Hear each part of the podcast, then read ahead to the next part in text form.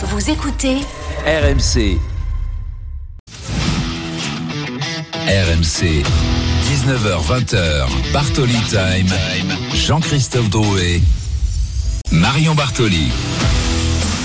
18h57 sur RMC, c'est à nouveau l'heure, c'est l'heure de Bartoli Time. On se retrouve comme chaque dimanche désormais de 19h à 20h avec mon camarade Jean-Christophe Drouet qui a passé un bon week-end, j'y sais ou pas? Salut Marion, bonsoir à tous. Un excellent week-end avec les grandes gueules du sport évidemment.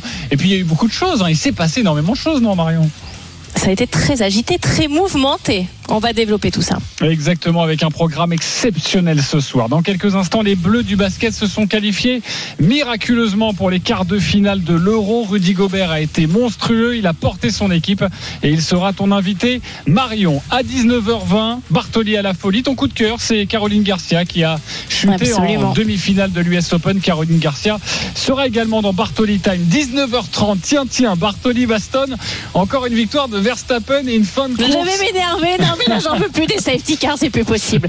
Non mais là d'avant je suis énervé. pathétique à Monza, tu l'as dit, sous régime de, de safety car. Ça ne t'a pas plu, on l'entend déjà et on va se régaler. C'est à 19h30. Et puis, 19h45, ton agenda, la finale inédite de l'US Open ce soir entre Carlos Alcaraz et Casper Ruud. Pour toi, Marion, pour le bien du tennis mondial surtout, l'Espagnol va gagner, doit gagner. Et tu vas nous expliquer tout ça. Évidemment, c'est à 19h45, mais tout de suite, le miracle de Berlin. Le petit flotteur d'Evan, c'est court. Oui, Rudy Oui, Rudy Qui met le L'égalisation 77 partout. Toute seule, il reste une seconde. Le ballon Ouh, C'est de raté avec la planche, ça a failli. Ça a failli, on souffle, on est encore en vie, c'est presque un miracle. Là, il y aura forcément un gagnant ou pas, au moment qu'il y a une faute avec Korkmaz, face à Mbaye, Korkmaz qui va ça se la paire de balles, la paire de balles, on est au quart. Allez, oui, Thierry Tarpel, meilleur intercepteur de la compète, On s'en oui sort. C'est un miracle. RMC. La une de Bartoli Time. Arnaud Valadon, Stephen Brun au commentaire, on s'est régalé. Ah, On le connaît, notre barjo euh, Stephen Brun dans les grandes Oui. du sport. Il est aussi excellent au commentaire. L'équipe de France de basket qui s'est donc fait très peur hier en huitième de finale de l'Euro face à la Turquie. Victoire après prolongation 87 à 86 et à 12 secondes de la fin, cette rencontre semblait impossible à gagner. C'est aussi ça la magie du basket. En quart de finale, les Bleus affronteront soit la Grande Russie, soit l'Italie. Pour l'instant, à la pause, il y a 51 à 45, 51 pour la Serbie. Marion, ton regard sur ce sur ce huitième de finale de l'équipe de France?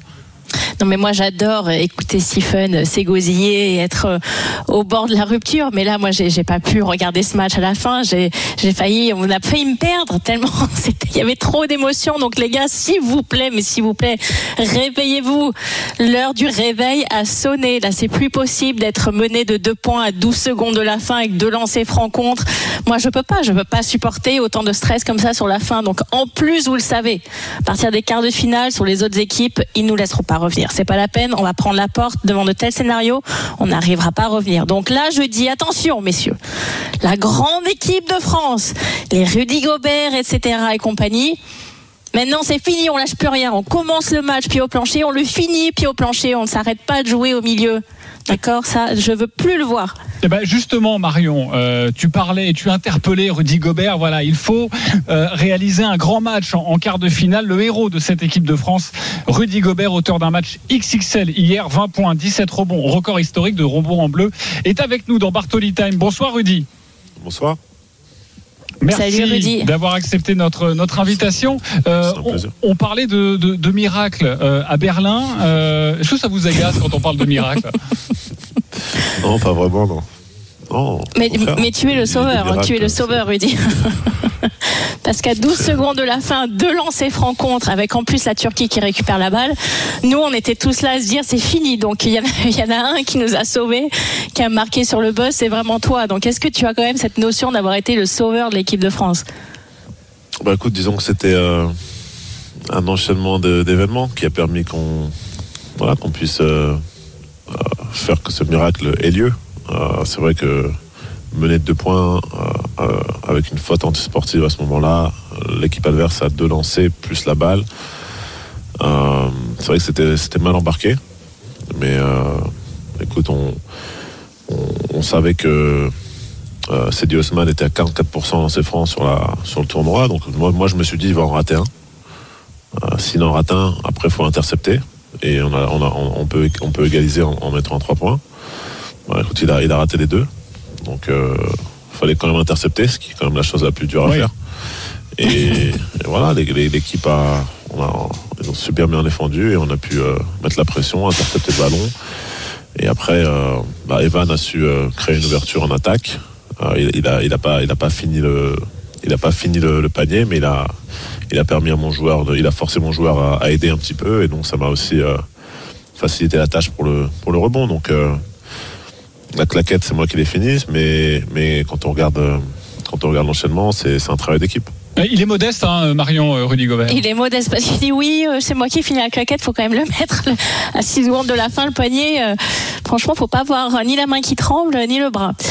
En tout cas, Rudy, effectivement, tu été le- sauveur de cette équipe de France. Moi, ce qui m'a marqué dans ce match, c'est que au départ, quand je regarde, je me dis la France est archi domine, euh, on va gagner assez facilement. euh, Ça va être justement un match de rodage qui va vous permettre de développer encore plus votre jeu pour, pour le reste de la compétition. Et puis d'un coup, on a eu l'impression que la machine s'est grippée, les paniers passaient plus, les attaques passaient plus et la Turquie revient complètement dans ce match pour arriver à ce scénario effectivement à la fin qui est, qui rocambolesque, mais c'est surtout finalement cette bascule où, la machine s'enraye. Comment tu peux expliquer cela? Comment tu peux expliquer ce coup d'arrêt? Et justement comment vous allez le corriger sur, le match suivant? Bah, je pense que c'est une accumulation de, plusieurs choses. C'est vrai qu'ils ont fait ils nous ont mis un 19-0 à un moment donné, Euh, ce qui pour une, une équipe qui veut, qui veut euh, prétendre à, être championne d'Europe, c'est, c'est, pas possible. On peut pas, on peut pas laisser ça arriver. euh, On peut se prendre un 6-0, on peut se prendre un 8-0. Euh, ça, ça arrive à tout le monde. Mais, les bonnes équipes, on, doit, être capable de, s'ajuster. Et, donc comprendre comment c'est possible, mais c'est une accumulation de, bah, de, de, de balles perdues, de un mauvais repli défensif, de de, des fois juste un petit aussi un petit peu un, manque d'adresse qui s'ajoute à ça. Euh, ouais, on- donc c'est à nous de, c'est à nous déjà les, leaders. euh, et, au groupe de, faire en sorte que bah, ça, ne- se reproduise pas et que quand l'équipe fait un, fait un run, euh, ce qui arrive à tous les matchs, ben, on soit capable de réagir, de, de poser une attaque bien posée, euh, aller là où on veut aller et, et trouver quelque chose de bien. Et, si on est capable de faire ça, on, euh, sait que ce sera nous qui, qui, qui, en position de faire ce genre de, ce genre de run plus que, plus que notre équipe, comme toutes les bonnes équipes le font. Rudy Gobert est avec nous dans Bartoli Time. C'est ton invité, Marion Bartoli. Rudy, j'aurai une petite surprise dans quelques instants parce que Nicolas Batum a intégré la bande des grandes gueules du sport. Il était avec nous ce matin.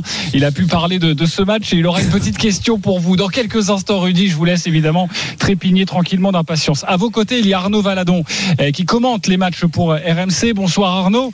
Euh, le, Bonsoir. en ce moment, il y a ce match entre la Serbie et l'Italie. Ce sera euh, le prochain adversaire de, de l'équipe de France, soit la Serbie qui mène 51 à 45 à, à la pause face à, face à l'Italie. Euh, la Serbie. euh, Désormais fait office de, de favori. Si la Serbie euh, se qualifie, ça ira peut-être mieux pour les Français d'avoir euh, une grosse équipe en, en face et, et ne pas avoir cette obligation d'aller d'aller au bout et de, et de remporter et de gagner. Écoute, la, la grosse équipe euh, qu'ils ont déjà joué, même si la Lituanie et l'Allemagne sont des belles équipes, c'est la Slovénie. Certes, ils ont perdu, mais ils ont répondu présent, nos Français. Euh, et là, sur 40 minutes, il y a eu pratiquement pas eu de trou d'air. Donc euh, euh, après, euh, dire est-ce que ça a enle- enlevé un peu de pression, est-ce que ça va être plus facile? Bon, euh, la Serbie, c'est sûr, c'est une grosse équipe emmenée par le double MVP en titre de NBA, Nikola Jokic. J'ai regardé les dernières confrontations, Rudy euh, contre Nikola Jokic en NBA entre Utah et Denver. Et généralement, ça sourit pas mal à Utah quand même. Hein. Vous gagnez quelques matchs, euh, j'ai vu sur les confrontations que vous pouvez avoir en saison régulière. Donc si ça peut être prémonitoire, on peut prendre. Euh, mais c'est sûr que ça va être un autre match. Mais il y a quand même une âme qui se dégage dans, dans cette équipe. Euh, euh, voilà, même dans la difficulté, elle a su répondre. Et Dieu sait qu'elle a eu des difficultés. Elle perd son premier match avant l'Euro contre contre la Bosnie, contre l'Allemagne. Ils sont un petit peu attrapés dans une ambiance où il y a eu un hommage à Dirk Nowitzki et tout. Et derrière, ils ont systématiquement rebondi. Donc, euh, ils ont des épreuves, mais à chaque fois, ils arrivent à les surmonter. C'est ce que nous disait d'ailleurs euh, Nicolas Batum. Cette équipe, euh, bah voilà, dans, des moments difficiles, elle arrive à, se sublimer. Rudy Gobert, est-ce que c'est justement ça, un, et la force de l'équipe de France, mais pour la suite de la compétition, ce genre de match, ça booste forcément ou le troisième carton complètement raté, il reste quand même dans la tête? Ben, il y a des deux, il y a des deux, et comme, à chaque match, il y a toujours du positif et du négatif, euh, que ce soit les victoires ou les défaites. Il y a toujours de quoi apprendre, de quoi, de quoi, se nourrir pour progresser. Et, là, clairement, euh, bah, on va retenir ce, bien sûr, ce, comme j'ai dit, le 19-0, qui, qui, pour moi euh, bah, doit nous, on doit regarder et se dire que c'est, c'est, pas possible. Si, on, si on, comme je dis, si on, si on, si on aspire à nos ambitions, qui est la médaille d'or.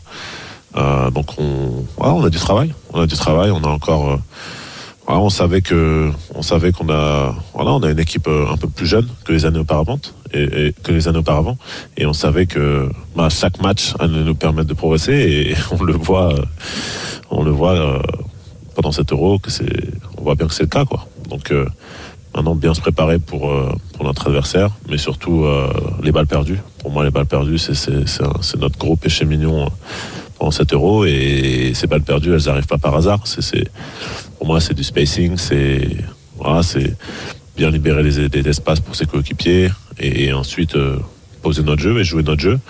Et, derrière, euh, bah, le, repli défensif, pour moi, euh, qui il y a, une cause aussi, il y a un lien avec les balles perdues, mais il y a aussi des fois sur les shoots ratés, on, on prend du temps à, revenir en défense et on, on donne des paniers faciles aux équipes.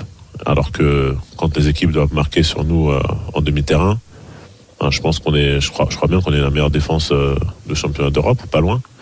Donc, euh, donc voilà, on doit, on c'est à nous de, bah, de, s'élever à ce niveau-là, de nous élever et puis après tout est possible tout est possible dans le sport et, nous l'objectif c'est la médaille d'or et ça reste notre objectif. Euh, vous êtes la deuxième meilleure défense mais pour nous dans notre cœur vous êtes quand même la première euh, Rudy rassurez-vous. Marion Bartoli. Totalement.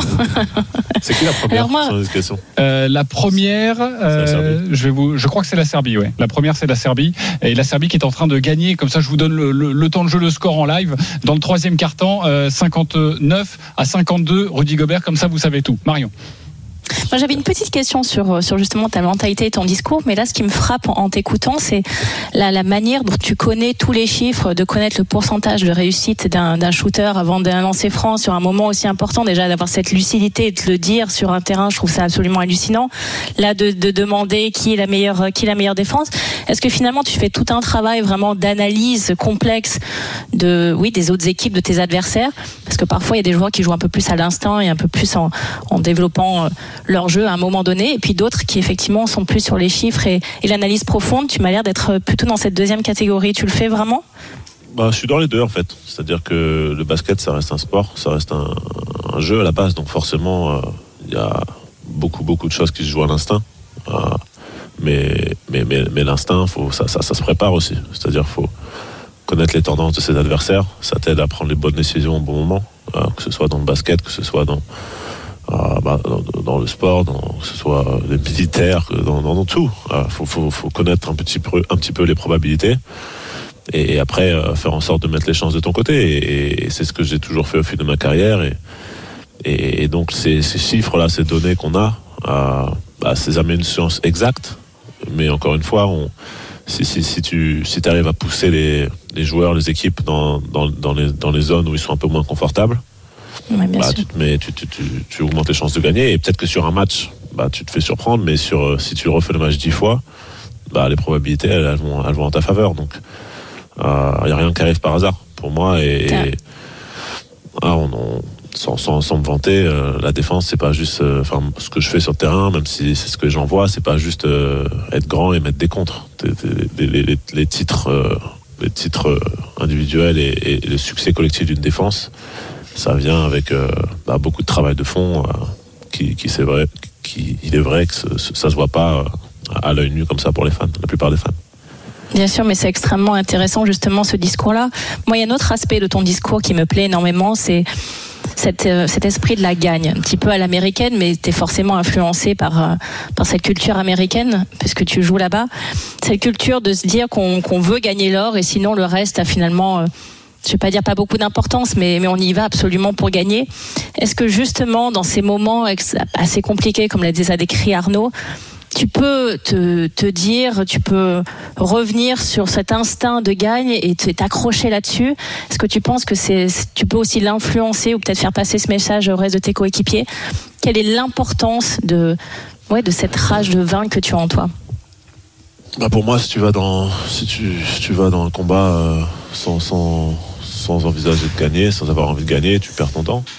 Euh, enfin, tu, tu- dans la vie, tu, dans la vie comme dans le sport, hein, tu peux pas, tu peux pas euh, espérer réussir quelque chose si toi-même, si t'as pas cette croyance, si t'as t'as pas cette, euh, voilà, cette, cette- si toi-même tu, vis- tu visualises, tu visualises pas que tu peux, que tu peux y arriver.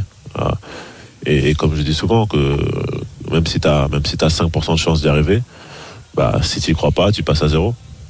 Donc, Euh, dans tout ce que tu fais dans la vie, je pense pas que ça doit être euh, quelque chose forcément d'américain, de, croire en soi et, de vouloir euh, achever, bah, d'aller- de vouloir aller sur les plus hautes marches et de vouloir viser haut. Je pense que justement que ça devait être, bah, je pense que les Français que ce soit dans, encore une fois dans tous les domaines, hein, que ce soit dans l'histoire, dans, dans, tout, la cuisine, l'art, la musique, on est, on est un des pays, peut-être même le pays le plus, voilà, le plus, le plus euh, successful au monde. Donc, il faut, faut, faut arrêter d'avoir cette mentalité de pas oser euh, avoir envie de gagner. Quoi. C'est, Faut être ambitieux. cette mentalité-là. Et voilà, tu gagnes, tu perds. Mais quand je rentre quelque part, quand je joue à un jeu de société, quand tout ce que je fais, j'y vais pour gagner. Ouais, bah c'est sûr, c'est- c'est un peu Oui, comme pas envie de jouer Marion. au euh, Monopoly contre toi. Ouais, mais On. Rudy, c'est un peu comme Marion Bartoli quand elle fait masque singer. hein. quand elle va dans la compétition, c'est pour gagner. Bon, elle gagne pas toujours, mais c'est aussi pour ça. méchant de Voilà. ça, t'es horrible. Tu vas voir, je vais te tacler sur ton Alors- physique tout à l'heure avec Alcaraz, tu vas voir la comparaison. Euh, alors- Accroche-toi bien. Alors, j'attends ça avec impatience. Euh, Rudy Gobert est avec nous dans Bartoli Time. Rudy, il y a beaucoup de personnes ont des questions pour vous. Évidemment, Arnaud Valadon, dans quelques instants, à, à vos côtés, notre commentateur. Mais il y a un petit jeune qui débute sur RMC, c'est Nicolas Batum. C'est ma petite surprise, euh, qui était donc ce matin dans les grandes gueules du sport. Et Nicolas m'a dit bon, voilà, j'ai un petit truc à demander à Rudy. Euh, bon, bah, on, on laisse la suite On et il faudra évidemment euh, répondre. Rudy, c'est parti. Lagov, félicitations pour, pour, la, pour le, la, la- la prolongation, le match d'hier, c'était vraiment extraordinaire. Non, juste une petite question, j'aimerais bien que tu expliques aux gens euh, d'où vient ton surnom euh, BBC, parce qu'on aimerait bien savoir d'où ça vient, s'il te plaît. Allez, bon courage Ah, maintenant. on va sortir des dossiers, ça me plaît beaucoup. Euh, déjà, je sais pas. je- attends, le surnom.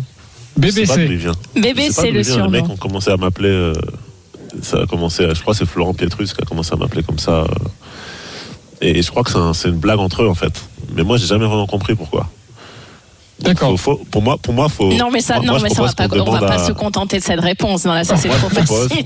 Moi, je propose. Là, c'est trop beauté je en propose. touche, là. On demande à ceux qui sont responsables pour ce surnom. Ok, on, on Monsieur va. Florent Pietrus, je renvoie la balle à Monsieur Florent Pietrus. Euh, et Monsieur Nicolas Batum aussi d'ailleurs. Ok, parfait. On va se renseigner parce qu'à mon avis, évidemment, Nicolas On va Batum lui demander hein, dans son un- prochain un passage coup hein, dans les à- grandes gueules. À, à Rudy Gobert. Arnaud Valadon pour une dernière question avec Rudy.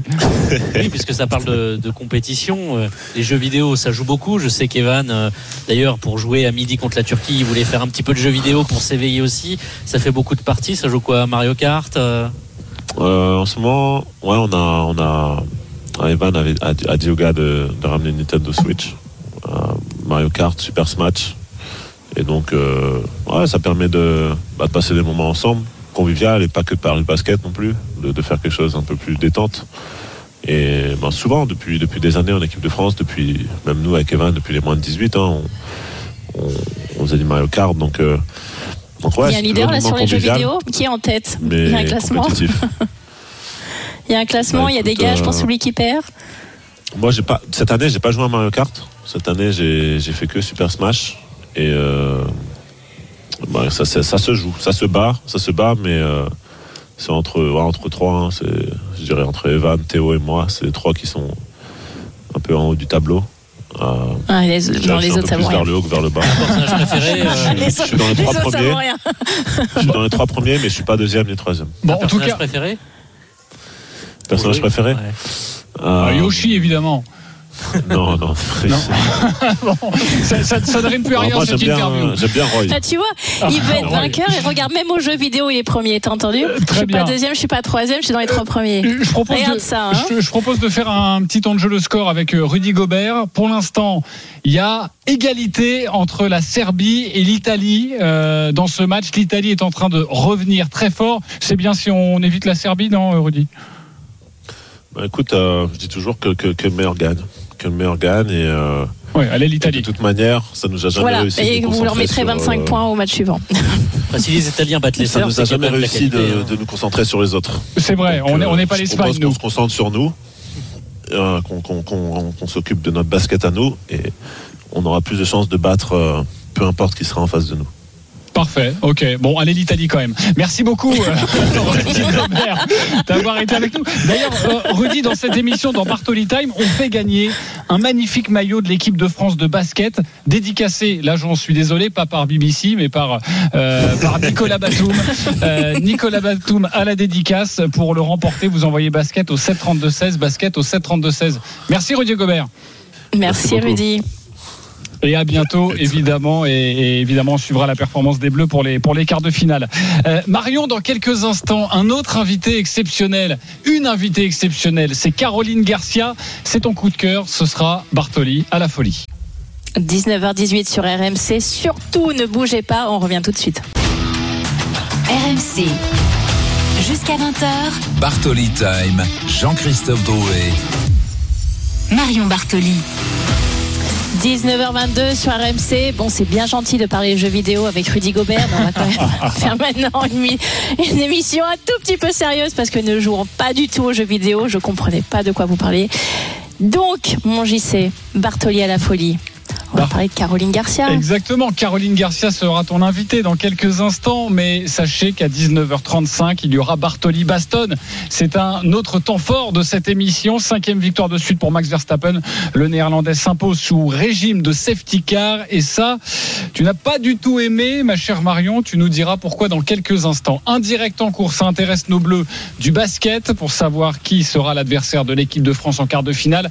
Serbie, Italie, Morgan Mori, bonjour. Bonjour. Euh, c'est très serré entre les deux équipes. Ah, c'est très serré. La Serbie a marché sur l'Italie pendant euh, les trois quarts du match. L'Italie est revenue et passée devant il y a quelques instants. Jean-Christophe et la Serbie vient euh, de reprendre les devants à 40 secondes de la fin du, du troisième quart-temps. 68 pour la Serbie, 66 pour l'Italie. L'Italie qui tient par sa réussite à trois points. Le vainqueur affrontera la France mercredi à Berlin en quart de finale. En tout cas, la Serbie, favorite du tournoi, est en difficulté face à la réussite des shooters italiens. 68-66, encore 40 secondes dans le troisième quart-temps. Bon voilà, ça n'arrive pas qu'à nous. À tout à l'heure, Morgan Mori. Allez, c'est l'heure de ton coup de cœur, Marion.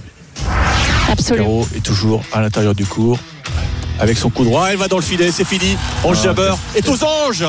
Elle décroche la finale de l'US Open après Wimbledon. Cette fille est terrible à jouer dans les grands chelems. Petit chef-d'œuvre tactique hein, ah qu'elle a, réalisé face à une fille qui, était en, en- en feu depuis, depuis le début de l'été. tu sentais que dans son jeu, si elle rejouait comme ça, dans son attitude, euh, tu, tu sentais qu'elle pouvait faire quand même une belle deuxième partie de saison et qu'il n'y avait aucune raison avec le jeu, les déplacements et les frappes qu'elle a, qu'elle ne fasse pas de belles choses. Elle l'a fait. RMC, Bartoli, à la folie. Eric Salio, Florent Serra au commentaire de cette demi-finale. Oui, Caroline Garcia, Marion nous a fait vibrer à l'US Open. Malheureusement, l'aventure s'est terminée donc en demi-finale, sèchement battue par 11 Jabber. Euh, Marion, quel regard tu, tu portes sur son parcours à la fois magnifique, mais, mais qui se termine mal? Écoute, euh, j'ai j'ai un regard vraiment extrêmement positif. Pour moi, elle nous a vraiment démontré à nouveau sa grande capacité tennistique parce que pour moi, Caroline Garcia, c'est toujours une fille qui a eu un énorme potentiel et je suis extrêmement heureuse qu'à nouveau, elle soit capable de développer un tennis aussi agressif. Je pense qu'elle a réconcilié énormément de téléspectateurs et de spectateurs avec un jeu très agressif où maintenant, quand même, le tennis féminin est un peu plus orienté sur des filles à 2 mètres une de fond de cours qui frappent fort la balle, mais il n'y en a pas une qui vient enfiler. Et de voir Caroline finalement être dans le terrain, venir finir avec des volets liftés ou des, ou des volets claqués, de, de démontrer que ce jeu-là aussi est possible. C'est ça qui m'a le plus marqué. Moi, je, je retiens une image extrêmement positive et c'est pour ça que j'ai voulu l'avoir dans mon émission ce dimanche et je la remercie énormément d'avoir pris le temps et de prendre le temps de répondre à nos questions. Eh oui, car Caroline Garcia est dans Bartoli Time. C'est ton invité, Marion. Bonsoir, Caroline. Bonsoir. Et oui, c'est mon invité. Bonsoir Caroline, un immense merci d'accepter de répondre à mes questions. Écoute, et quand je quand j'ai regardé tes matchs, euh, quand je te voyais deux mètres dans le terrain en train de mettre des retours gagnants et de faire des volets liftés, euh, je pouvais pas m'empêcher de sourire parce que je te connais depuis que tu es toute jeune et, et je sais que c'est vraiment le jeu que tu as désiré développer avec ton papa et tu as toujours cru en cette philosophie. Quand tu te poses maintenant un petit peu avec du recul, ces deux jours sont passés depuis ton match, depuis cette fameuse demi-finale. Quels sont les premiers souvenirs qui, te reviennent? Euh, bah, comme tu dois le savoir, c'est difficile à digérer euh, une défaite, qu'elle soit en demi-finale, au premier tour, peu importe, ça fait toujours mal. Et euh, tu as un peu de mal au début à, à voir tout le positif. Mais on s'est un petit peu posé et euh, voilà, il y a eu le positif de cette US Open, il y a eu le positif des dernières semaines, des derniers mois, surtout par rapport à où j'étais il y a quelques mois. Euh, Et euh, voilà, le travail et euh, le fait de croire en mon style de jeu, les années qui passent aussi, d'être plus mature, bah, ça me permet de vraiment assumer mon style de jeu et, euh, et d'y aller à fond et euh, d'avoir eu des résultats euh, aussi, aussi vite, ça me conforte encore plus dans que ça, c'est le bon chemin. Quoi. Oui, absolument. Et justement, tu évoques quelque chose de très intéressant dans ta réponse. J'ai eu la chance de t'interviewer cette année à Roland Garros et tu sortais d'une préparation très compliquée pour Roland. Tu n'avais pas pu jouer sur terre battue avec une blessure au pied pas facile à gérer. Et puis finalement, on a l'impression que c'est après ce Roland Garros que tout s'est mis en place. Tu as gagné un, tournoi sur gazon, déjà un très beau parcours à Wimbledon. Et puis bien évidemment, euh, déjà aussi ce titre à Varsovie où tu bats Schwatek chez elle sur terre battue. Et derrière cet énorme titre à Cincinnati. Quel est pour toi le moment où tu as senti un véritable déclic, où tout s'est enclenché finalement? Euh, je pense qu'il y a eu différentes euh, étapes. Euh, en début d'année, euh, j'ai fait des matchs qui étaient positifs. J'ai battu des bonnes choses comme Pegula et Alep. Après, Ouais. j'avais des problèmes physiques qui m'empêchaient vraiment d'enchaîner les matchs et d'enchaîner les entraînements. Donc, du coup, je doutais sur le fait de, de pouvoir euh, voilà, retourner sur le cours le lendemain en étant à 100% capable d'assumer ma place. Et après, on a, on a eu la pause avec la, la blessure au pied qui a, été, qui a été difficile, mais qui était nécessaire pour vraiment essayer de soigner et d'arrêter de faire du bricolage et de vraiment revenir à 100%. Euh, le retour à Roland Garros était, était un petit peu, on va dire, euh, à court de préparation. Mais c'était aussi un bon test et euh, il y a eu toute, euh, toute l'énergie positive d'aller gagner le double, d'enchaîner les victoires, d'aller jusqu'au bout du tournoi, même si c'était pas en simple mais en double. Et, euh, et c'est là que tu te. Enfin, en fait, cette émotion, ça, voilà, ça, ça a redonné, on va dire, euh, le feu un petit peu à l'intérieur. De se dire que bah, c'est ça que t'aimes, c'est la victoire, que ce soit simple, double, premier tour, euh, demi-finale, ça t'apporte quelque chose qui est indescriptible et c'est ça qui te, fait vivre, c'est ça qui te donne envie de t'entraîner. Et ça a donné un élan positif euh, pour moi et pour toute l'équipe pour partir direct sur le gazon, enchaîner les matchs, continuer à travailler et se dire que petit à petit, si physiquement j'allais mieux, bah, mon, mon jeu il se mettait en place. Quoi. Caroline Garcia est dans Bartoli Time, c'est l'invité de, Marion Bartoli. Caroline, euh, c'est vrai que vous avez vécu un, été magnifique, vous nous avez beaucoup impressionné. Est-ce que vous avez la sensation que euh, votre image a changé auprès des médias, auprès du public? Est-ce que l'image a changé? Euh, bah, c'est vrai que, enfin, moi, je viens juste de, rentrer en France ce matin, mais c'est vrai que euh, on se rend compte que les gens ont beaucoup suivi. Euh, j'ai été un peu plus interpellée que d'habitude, on va dire, et euh, j'ai eu des échos euh, de mes amis, etc., que ça, que ça, ça avait beaucoup parlé. Et c'est vrai que c'est super positif, ça fait plaisir que bah, moi je prenne du plaisir à jouer mon jeu et qu'en plus bah, il y a des gens qui aiment me regarder jouer, c'est tout bénef on va dire. En plus de ça, ça marche et ça remporte des matchs, qui est quand même l'essentiel. Mais euh, c'est vrai qu'on sent qu'il y a eu un bel élan et c'est super euh, de voir qu'il y a des gens qui sont passionnés du tennis. Ça, je te confirme, Caroline, il y a eu vraiment un engouement énorme derrière ton parcours. Les gens, finalement, t'ont quasiment un petit peu redécouvert après cette victoire à Cincinnati. Moi, j'étais, souvent, j'ai reçu des coups de fil en me disant, c'est incroyable comment elle joue, Caroline Garcia, elle est dans le terrain, elle met que des retours gagnants, elle frappe très fort. Je dis, oui, moi, je la connais depuis qu'elle a l'âge elle est quoi, 14, 15 ans, je connais son potentiel, je sais qu'elle est capable de faire ça. Ce qui était euh, franchement très, très beau à voir. En fait, ça a été, comme tu l'as dit, la répétition et l'enchaînement des matchs. C'est-à-dire que tu l'as pas fait une fois, tu l'as fait sur quasiment euh, 10 matchs, 15 matchs. C'est ça qui était vraiment absolument incroyable. Moi, j'aimerais revenir sur euh, finalement cette effectivement cette première expérience, parce que c'est la première fois que tu joues une demi-finale, un tournoi du Grand Chelem. Quand tu, quand tu analyses maintenant euh, ce moment très particulier dans une carrière, Qu'est-ce qui, qu'est-ce qui en ressort? Est-ce que tu te dis c'est un petit peu la pression qui m'a rattrapé ou finalement non, ça s'est joué vraiment sur euh, sur le jeu tactique de Ron Jabber qui t'a peut-être un peu plus gêné que d'autres joueuses? Où il y avait quand même un surplus, un petit, petit peu plus de tension dans le bras, un tout petit peu plus les jambes lourdes que d'habitude? Est-ce que tu peux nous décrire finalement ces, ces Euh, moments-là? Je pense qu'il y avait plusieurs paramètres. Euh, je peux pas nier qu'il y avait le paramètre euh, de, de, voilà de la pression de la demi-finale, que bah voilà, tu as des pensées, tu as des images qui viennent, euh, tu forcément tu sais que la fin du tournoi se rapproche, que le, le trophée bah, il se rapproche aussi. Euh, ça c'est impossible à nier, forcément c'était là. Euh, T'essayes de, de gérer euh, ça du mieux possible, de voilà, de t'occuper, de de- d'aller te promener, de te sortir, de te changer les idées. Est-ce que tu as lu un peu la presse ou pas du tout? Non, non, je lis pas la presse en général. Ouais, je lis pas la presse en général. Et, euh, et après, euh, voilà, il y avait un petit peu de fatigue aussi physique. Et, euh, et après, en fait, avec, je savais que mon style de jeu, c'était un style de jeu qui pouvait, qui pouvait embêter euh, Ons si j'arrivais un petit peu à, à la challenger sur deux, trois trucs. Sur, c'est un peu son. Comment, comment elle te coupe le rythme avec son slice. euh, elle Ses a- elle a variations, oui. voilà, ses variations. Elle a beaucoup progressé quand même cette année. Elle a fait une année hyper solide euh, depuis la dernière fois que je l'ai joué. Et euh, je savais que ça pouvait marcher, mais il fallait que je le fasse euh, vraiment tip top. Et en fait, je me suis mis un peu la pression pour le faire encore mieux que d'habitude. Et euh, j'ai un peu perdu ce, ce lâcher prise qui fait que j'avais bien joué jusqu'alors. Et euh, quand tu prends la balle tôt, quand tu, tu rentres dans le terrain et tout, quand tu commences un peu trop à réfléchir, ça marche beaucoup moins bien. Et c'est un peu ce qui s'est passé. Et euh, c'est un peu ça. C'est un peu là-dedans que, qui est mon pro- mes prochains challenges en fait, de, de voilà réussir à avoir une tactique peut-être des fois un peu plus poussée contre certaines choses, tout en gardant cette, euh, ce jeu à l'instinct, ce jeu à la, en lâcher prise, en prise de Valto, qui, qui, qui a fait si mal ces, dernières semaines. Moi, après, j'ai été euh, très frappée par les propos de Mats Wilander après ce match, qui justement, entre guillemets, te reprochait de ne pas avoir de plan B, pourquoi t'as pas reculé, pourquoi tu donnes pas plus de temps? Alors, j'ai lu ce discours sur ton jeu depuis quasiment dix ans.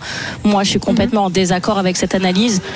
Pour moi, effectivement, sur un jeu d'attaque, il y aura forcément un jour où peut-être, effectivement, le bras euh, circule un peu moins vite, le réflexe, la visualisation de la balle est un peu moins bonne, mais c'est justement par ces expériences-là que tu vas pouvoir encore plus le maîtriser et encore plus euh, la prochaine fois finalement passer cette étape supplémentaire pour après jouer une finale un tournoi du Grand Chelem et pas en se disant je vais repartir euh, de mettre derrière la ligne de fond de cours en remettant la balle. Donc en fait, j'ai pas du tout déjà compris son analyse. Mais toi justement, quand on discute avec ton entraîneur, aussi bien sûr ton papa qui reste présent dans ta structure, euh, quel est finalement le- l'axe de progression? Justement, tu viens un petit peu d'en parler, mais l'axe de progression pour les prochains mois et la prochaine échéance pour euh, voilà, aller chercher encore pourquoi pas une, une, voire même deux victoires supplémentaires dans, dans un tournoi du Grand Chelem? Bah, je pense que c'est vraiment ce que tu as dit. C'est euh, justement ces dernières années, je me, je me suis un peu perdue dans le fait de, de vouloir trouver des plans B, de vouloir reculer, de voilà. En fait, la pression de l'extérieur euh, m'avait un petit peu atteinte. J'avais pas la maturité pour assumer mon style de jeu parce que bah voilà, c'est un style de jeu spectaculaire, mais euh, le jour où tu es un peu moins bien ou que tu as un, style de jeu particulier à affronter, bah ça peut faire des matchs qui sont assez euh, mauvais, on va dire, assez frustrants. Et maintenant, mes idées sont beaucoup plus claires. Euh, mes, derrière, mes, mes derniers résultats euh, me le prouvent encore plus qu'avant que c'est cette direction-là pour moi. Euh, Bien sûr. c'est ce que je sais mieux- le mieux faire. Et euh, des fois, il faut savoir rester ce que tu, sur ce que tu sais faire. Et dans ce jeu d'attaque, j'ai l'impression d'avoir encore plein de, de progrès à faire. Quoi. Contre 11, euh, j'avais vraiment du mal avec la tension à m'engager dans les longs lignes, notamment avec mon revers. Du coup, je restais euh, dans la diago revers sur son, sur son slice et euh, je, je- je m'enfermais toute seule. Donc, je pense que je peux vraiment continuer à progresser sur mes changements de direction.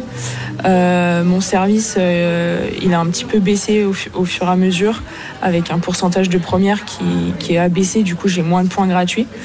Et, euh, et après, sur mes montées au filet, je peux être encore plus, euh, plus rapide pour aller plus couvrir mon filet. Et euh, peut-être que les jours où je suis un peu moins bien en fond de cours, bah, je peux aller un petit peu plus vers l'avant, mettre un peu plus de pression à l'adversaire, qu'elle aille me tirer les passings à chaque fois. Et le but, c'est plutôt d'orienter un style de jeu vers ça. Le plan B, ce serait ça, d'être encore plus agressif, plutôt que de dire bah, je vais reculer je vais essayer d'attendre un petit peu plus pour temporiser. Moi, ça, Ouais, je sais t'as pas faire, totalement raison. l'accepte. Absolument.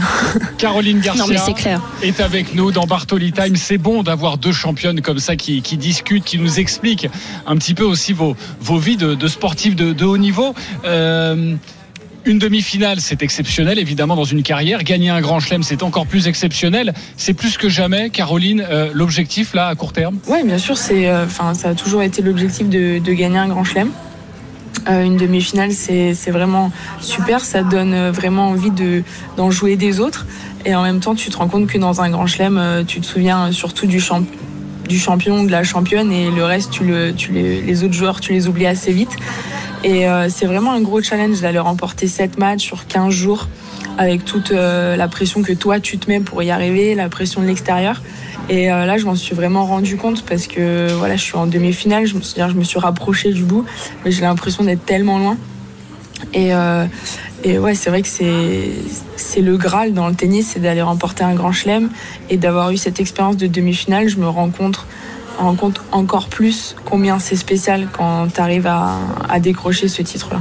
Bon, nous, on n'oubliera pas, en tout cas, euh, Caroline Garcia. Ouais, on n'oubliera pas la demi-finale. C'est certain.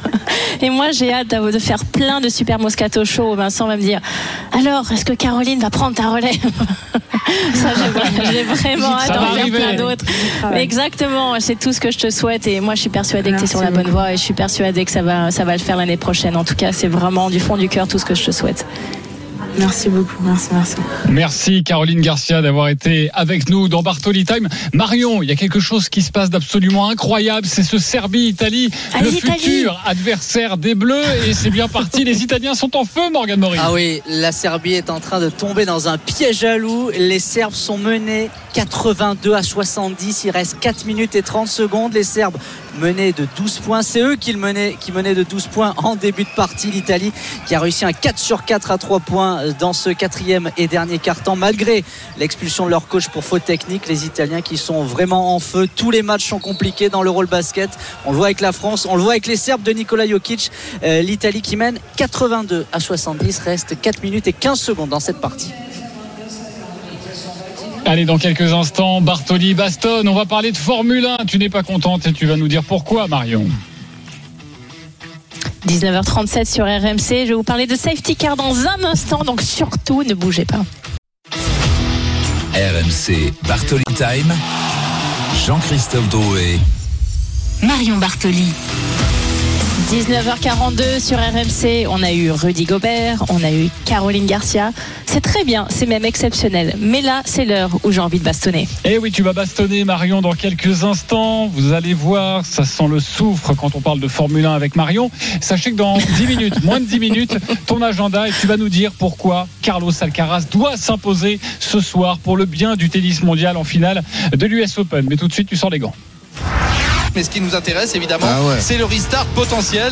Et on va entrer, euh, je pense, dans le dernier tour. Est-ce qu'on aura un restart pour le dernier tour? Ça, ça risque de nous faire une fin de course bien décevante par rapport à cette Ah ouais, rien de plus frustrant. On assiste à une parade à Monza, c'est terrible pour le suspense, hein, Jean-Luc. Je ne sais pas pourquoi on a mis autant de temps à évacuer la monoplace de Daniel Ricciardo. C'est vrai que c'est de la frustration qui se lie parce que on était tous préparés à un, un final magnifique là et puis malheureusement le temps qu'il a fallu pour évacuer la monoplace de Daniel Ricciardo eh bien, Oh, engendré euh, ce en queue de poisson. Verstappen est vainqueur donc c'est la onzième victoire de la saison. RMC. Bartoli Baston. Et oui, inarrêtable Max Verstappen qui remporte donc à Monza, vous l'avez entendu, sa onzième victoire de la saison, la cinquième consécutive. Le poleman à domicile, Charles Leclerc échoue à la deuxième place. George Russell complète le podium. Et ce qui t'a fait tiquer, Marion, comme avec Jean-Luc Roy, que l'on aura dans quelques instants, c'est la fin de course sous régime de, de safety car. Ça, ça, ça, ça, ça, ça passe pas. Euh, Oui, alors je vais être un tout petit peu moins politiquement correct que Jean-Luc, avec oh une, fe- une fin en queue de poisson, oh on est déçu. C'est nul, j'en peux plus de vos fins avec la safety car qui dure bientôt. Ils vont me mettre 10 tours de safety car parce qu'il y a un accident, parce que la safety car met des plombes avant de sortir, qu'ils n'arrivent pas à évacuer la voiture de Ricardo. Alors pour information, on va quand même faire un, un tout petit retour en arrière. Latifi, quand il a son accident à Abu Dhabi sur le dernier Ah, Grand Prix. j'en étais sûr, le t'allais revenir là-dessus. Oui, non, mais oui, non, mais là quand même. Je, je veux juste avoir une explication parce que je ne comprends pas. Donc j'espère que Jean-Luc va arriver à m'éclairer. Latifi a son accident au 53e tour sur 58. D'accord? Et on sait tous que la safety car s'est écartée un, un tour avant et on connaît la fin. Et là, Ricardo a son accident six, six tours avant la fin et on finit sur la car. Donc là, il va falloir m'expliquer parce que je n'y comprends plus rien et j'ai vraiment la désagréable sensation que c'est vraiment au cas par cas, en fonction de qui est leader, qui on a envie de faire gagner, qui on n'a pas envie de faire gagner, qui on a envie d'éventuellement laisser une deuxième chance ou pas une deuxième chance. Et ça, ça m'insupporte à un degré, je n'arrive, vraiment, j'y arrive plus. Donc Jean-Luc, explique-moi, parce que là, moi, en tant que téléspectatrice, même en mettant de côté mon côté fan d'Hamilton, mais simplement en regardant, comment tu peux à Monza, devant tous les tifosi, juste faire une parade sur les six derniers tours Bonsoir Jean-Luc, euh, la patate chaude est pour toi. Oui, j'ai compris. Bonsoir Marion. Salut JC. Bon, écoute, je la rattrape au vol et je vais essayer d'en faire quelque chose, c'est-à-dire une bonne purée par exemple. Alors, pour commencer, euh, je vais te citer le nom du coupable. Il s'appelle Niels Wittich. C'est lui. Euh, tu sais que cette année, il y a deux directeurs de course qui alternent. Il y a lui, donc c'est un Allemand qui vient du DTM, et il y a Eduardo Freitas, qui lui était occupé, en l'occurrence, pour une manche du championnat du monde d'endurance au Japon. Bref, on a remplacé Michael Messi, tu sais, celui qui Oui. coupable de ce que tu as évoqué tout à l'heure en disant il est mauvais, il est nul, on l'a mis dans un Ça placard et puis on l'a viré. Voilà. Euh, le problème, bah, c'est que si tu veux, dans les équipes, on essaie d'apprendre rapidement, les pilotes essaient d'apprendre rapidement, et moi aussi, je vais sortir mon marteau. Parfois, à la FIA, on apprend lentement, très très lentement. C'est-à-dire qu'effectivement, pour éviter le carnage dont tu as parlé, c'est vrai que, bon, en direct, j'essaie toujours, euh, non pas d'être politiquement correct, je déteste ça, mais disons, je fais attention aux mots qu'on utilise, mais maintenant j'ai réfléchi et j'utilise les mots, c'est lamentable, c'est honteux, c'est grotesque. Euh, Quand on a Ah, bah, tu effectivement... vois, là, je te préfère, Jean-Luc. Eh ben oui. là, t'es dans le ton, tu vois. Et, et puis si tu me lances sur le règlement à la con, on y va carrément, où on pénalise 9 pilotes pour des raisons Ah oui, d'accord. techniques et qu'on les fout derrière, c'est Ah, bah, encore là, ça. Bon. Là, c'est bien. Oui, Vas-y, je te voilà, c'est ça que tu aimes. Eh règlement. ben, on y va. Alors, je reviens là-dessus parce que la Formule 1, ça peut être fabuleux et c'est ce que je dis tout le temps. C'est pas pour râler, mais c'est qu'on aimerait tellement.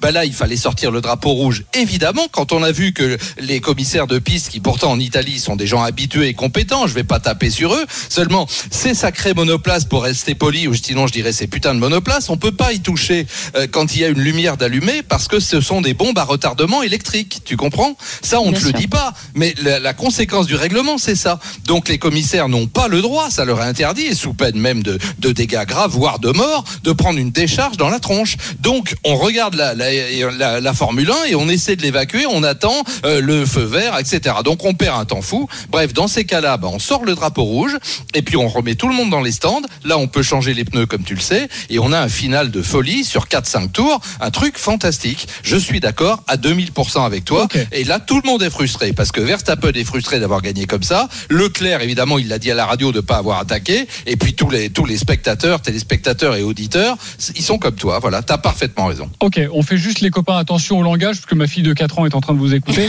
Euh, ah d'accord. On, on va Bon, alors, je, raye, je raye con et putain, ça va? On fait attention. On écoute, euh, comment il s'appelle? Charles Leclerc, voilà, il est un petit Oui, peu c'est lui. il ne comprend pas la fin de la course. C'est au micro de Canal+. Enfin, la course, j'ai pas très bien compris, très honnêtement. Je sais pas si c'était aussi clair que dans la voiture pour, euh, pour les personnes qui regardaient la télé, mais pour moi, il n'y avait pas de raison pour qu'il y ait un autre tour sous safety car. Donc, j'ai- pas compris de la voiture, mais bon, je regarderai ça et, et, et on verra si, si j'avais raison de la voiture ou si c'était juste une vision euh, de la voiture qui était fausse. Marion, rapidement, si à un moment donné la F1 n'est pas assez lisible, euh, ils vont se couper de, de téléspectateurs? Bah, je pense que ça va perdre un énorme intérêt, mais c'est surtout qu'on a vraiment cette désagréable sensation n'y a pas quelqu'un qui, alors pour reprendre une, expression un peu toute faite, mais il n'y a pas un pilote dans l'avion, il n'y a pas quelqu'un qui, qui met un règlement clair. Et donc on sait ce qui va se passer. On a l'impression qu'ils improvisent au dernier moment en fonction un peu des situations. Ils savent pas trop quoi faire. Est-ce qu'on reprend, est-ce qu'on reprend pas? Drapeau rouge, pas drapeau rouge. Et ça, ça laisse un, vraiment un goût amer. Et en plus, de toute façon, en Formule 1, il y a quasiment jamais personne qui regarde sans supporter un pilote. Donc il y a forcément non seulement de la frustration, mais en plus énormément de déception pour le pilote que tu supportes si jamais la décision est contre lui. Donc c'est là où, pour moi il se tire une balle dans le pied. Et de toute façon, il va falloir absolument que ces problèmes soient réglés. Je, ne pense pas qu'il puisse continuer comme ça un petit peu euh, chaque semaine réinventer quasiment euh, une décision, euh, un règlement nouveau. Si jamais ce directeur-là de course fait vraiment trop de bourre, bah, le virer, essayer d'en prendre un autre parce que je, crois vraiment que ça va instaurer un message qui, sera vraiment brouillé pour les fans et, et c'est vraiment pas ce dont ce sport a besoin. Merci beaucoup Jean-Luc Roy d'avoir été euh, avec nous. Euh, voilà, on va se s'abonner Mais j'aime quand. Jean-Luc bastonne comme Oui, ça. Tu vois, là, ça me plaît. oui, on- on là, va- ça me plaît. on- on va quand là, même était vraiment dedans. On va quand même se savonner un peu la bouche et puis euh, on reviendra la semaine prochaine, Oui, euh, Jean-Luc. mais bien, mais bien sûr en termes choisis comme d'habitude, mon, Bien mon sûr. cher JC. Merci beaucoup. Euh, dans quelques instants, l'agenda de, de Marion. Euh, on va tout vous dire sur Carlos Alcaraz. 19h50, nous sommes de retour sur RMC dans un instant. RMC, 19h-20h, Bartoli Time, Jean-Christophe Drouet, Marion Bartoli. 19h52 de retour sur RMC, c'est la dernière ligne droite de Bartoli Time. Alors on va pas se le cacher, on est un tout petit peu en retard, mais ça c'est Oh. forcément la faute de JC, il a trop rempli le conducteur, donc forcément ça n'avait pas fonctionné. Ou sinon on va demander que, que l'émission fasse deux heures. Écoutez, on va voir. C'est possible. On demandera peut-être deux heures parce qu'on se régale et j'espère que vous aussi, chers auditeurs. Sachez en tout cas que l'Italie est en train de, de gagner. Il reste 48 secondes, 7 points d'avance face à la Serbie. Donc euh, l'Italie se dirige vers les quarts de finale face à la France dans cet euro basket. Voilà, ça c'est une information très importante. À partir de 20h, l'after live autour de Thibaut Giangrand de l'avant-match de Monaco, Lyon, 7 journée de Ligue 1, les compos, les enjeux. Restez bien sur RMC. RMC, Bartoli Time. Pour terminer l'agenda de Marion, ce soir à 22h, la finale inédite de l'US Open entre Casper Ruud et Carlos Alcaraz. Ce soir, l'un des deux remportera son premier tournoi du Grand Chelem. Ce soir, le vainqueur sera numéro 1 mondial. Marion, ton regard sur cette finale inédite? Absolument. Alors juste avant d'avoir mon regard sur la finale homme, juste pour préciser aussi qu'hier finalement c'est Iga Swiatek, la polonaise, qui s'est imposée dans le tableau féminin contre Ons Jabeur, la tombeuse de Caroline Garcia, et c'est son deuxième tournoi du Grand Chelem remporté cette année à seulement 21 ans, donc un exploit qui me semblait nécessaire de souligner. Après effectivement, j'y sais sur sur ce match ce soir, c'est un match hallucinant. C'est un match hallucinant parce que Carlos Alcaraz a seulement 19 ans, peut devenir numéro un mondial, premier joueur de moins de 20 ans à, dis- à disputer la finale de l'US Open depuis Pete Sampras, excusez-moi du peu. Et bien évidemment, une autre stat extrêmement intéressante, c'est qu'aucun joueur n'est devenu numéro un mondial le lendemain de son premier sacre en tournoi du Grand Chelem. Donc c'est une finale unique, une finale avec un enjeu colossal ce soir. Et pour moi, au-delà de l'enjeu du premier titre du Grand Chelem et de la place de numéro, mondial, numéro un mondial, il y a un enjeu de succession au, finalement au Big Three, donc Roger Federer, Rafael Nadal et Novak Djokovic. Et je pense qu'on l'a trouvé en Carlos Alcaraz tellement il a un jeu explosif, tellement les gens se régalent à le voir jouer. Il a mis le feu à cette US Open lors de ses trois derniers, matchs qu'il a remporté tous les trois en 5-7. Il a passé déjà quasiment 13 heures sur le court, l'un- rien que sur ces trois derniers matchs contre Cilic, Sinner et Tiafoe. C'est un joueur qui apprend extrêmement vite. Alors ma petite pique, elle arrive maintenant, parce que tu m'as taclé sur Massinger. Son préparateur physique, Alberto Ledo, l'a décrit, Carlos Alcaraz, comme quelqu'un avec un physique de Marvel. Et je vous invite, je pense que pas mal d'auditeurs ont vu cette photo sur Instagram et les réseaux sociaux de Carlos Alcaraz torse nu, ou en termes, on va dire, de dessin musculaire, c'est quasiment, JC Drouet n'est pas loin. Oui, dans ses plus belles années, Oui. oui, on y est, franchement, on y est presque. C'est quand même assez hallucinant le, dessin musculaire que ce, jeune garçon à seulement 19 ans arrive à avoir, mais par la force du travail, et ça aussi c'est très bien expliqué par son préparateur physique, il est arrivé justement à, se construire ce physique-là pour être capable aujourd'hui, encore une fois, à seulement 19 ans, et c'est un réel exploit d'être dans la capacité non seulement d'aller gagner son premier tour du tournoi du Grand Chelem, mais également de devenir numéro un mondial. Oh, tu sais, Marion, avec Carlos Alcaraz et Eric Salio, on est un peu foutu pareil. Eric Salio est avec nous en direct de, de New York. Euh, salut Eric, à, à l'applaudimètre. Tous. Euh, c'est vrai qu'on on parle beaucoup de Carlos Alcaraz à l'applaudimètre. C'est aussi le cas à New York. Casper Ruud, ça fait pas vendre? Non, mais c'est vrai qu'Alcaraz, euh, Marion a raison. Bon, il a eu la chance de jouer toutes les night sessions, donc c'est vrai que c'est une atmosphère électrique.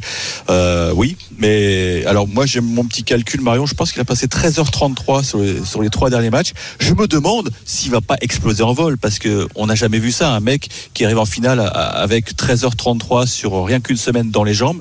Maintenant, j'ai discuté avec un confrère espagnol. Je lui, je lui ai dit, il m'a dit, oh, c'est le beast, c'est le beast. Oui, c'est une bête, c'est une bête physique. Euh, mais j'invite les les fans de tennis à observer comment Casper Ruud va le maîtriser. Voilà. Parce que on n'en parle pas de Casper Ruud. Bah, mais tu sais qu'ils se sont joués cette année hein, à Miami. Oui, je sais, je sais. Et c'est. Alcaraz qui a gagné en Je 2-7. Mais Oui, tu c'est sais, mais bien je te beau de parler. je sais, mais c'est bien beau de parler d'Alcaraz, mais observez le QI tennis de Casper Ruud qui a tiré les leçons de sa défaite à Roland contre Nadal. Il a changé sa prise de raquette en revers. Il a une profondeur de balle qui va beaucoup gêner l'Espagnol. Donc c'est pour ça.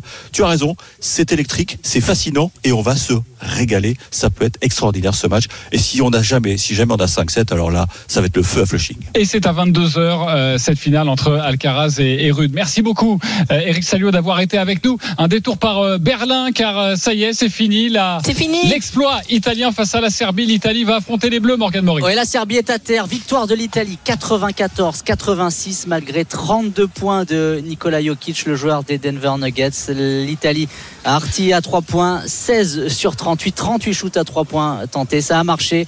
L'Italie qui passe 94-86. Rendez-vous mercredi 17h15 à Berlin face à la France de Vincent Collet qui était dans les tribunes pour assister à cette victoire transalpine. Et ce sera à suivre évidemment sur RMC. Merci beaucoup Marion, c'était un régal encore une fois pour Bartoli Time.